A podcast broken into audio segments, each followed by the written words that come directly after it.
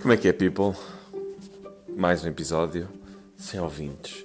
Sinto-me como se estivesse num deserto, a caminhar, sedento por água, olhando para cima e vendo abutres à volta deste pequeno podcast. Mas os abutres, afinal, não são abutres.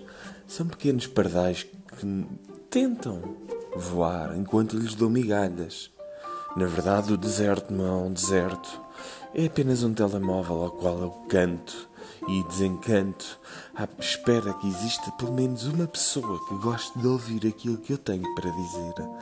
Mas na verdade, não há ninguém. E o desencanto por isto começa-se a aproximar. Mas espera, os pardais trazem qualquer coisa nas patas. O que será aquilo? Será. Será. Oh meu Deus! Os pardais trazem dildos enormes, pretos, para enfiar no rabiosco de quem não quer ouvir isto. Fujam, fujam! E, e salvem-se quem puder. Espera, José Castelo Branco. José Castelo Branco. José Castelo Branco está ocupado. Pelos vistos roubou os pardais.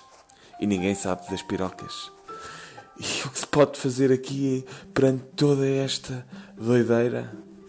Betty Graff pensou: José, tu com essas pirocas enfiadas no rabo, nem podias ir para Portugal, porque só os portugueses sabem o que é viver com pirocas de governo enfiadas num sítio que eu cá sei.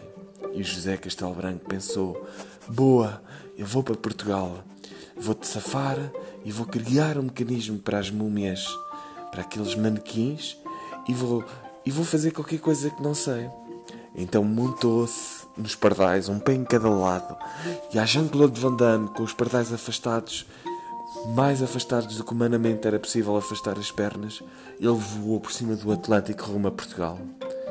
Pelo meio, encontrou o Tino de Rãs.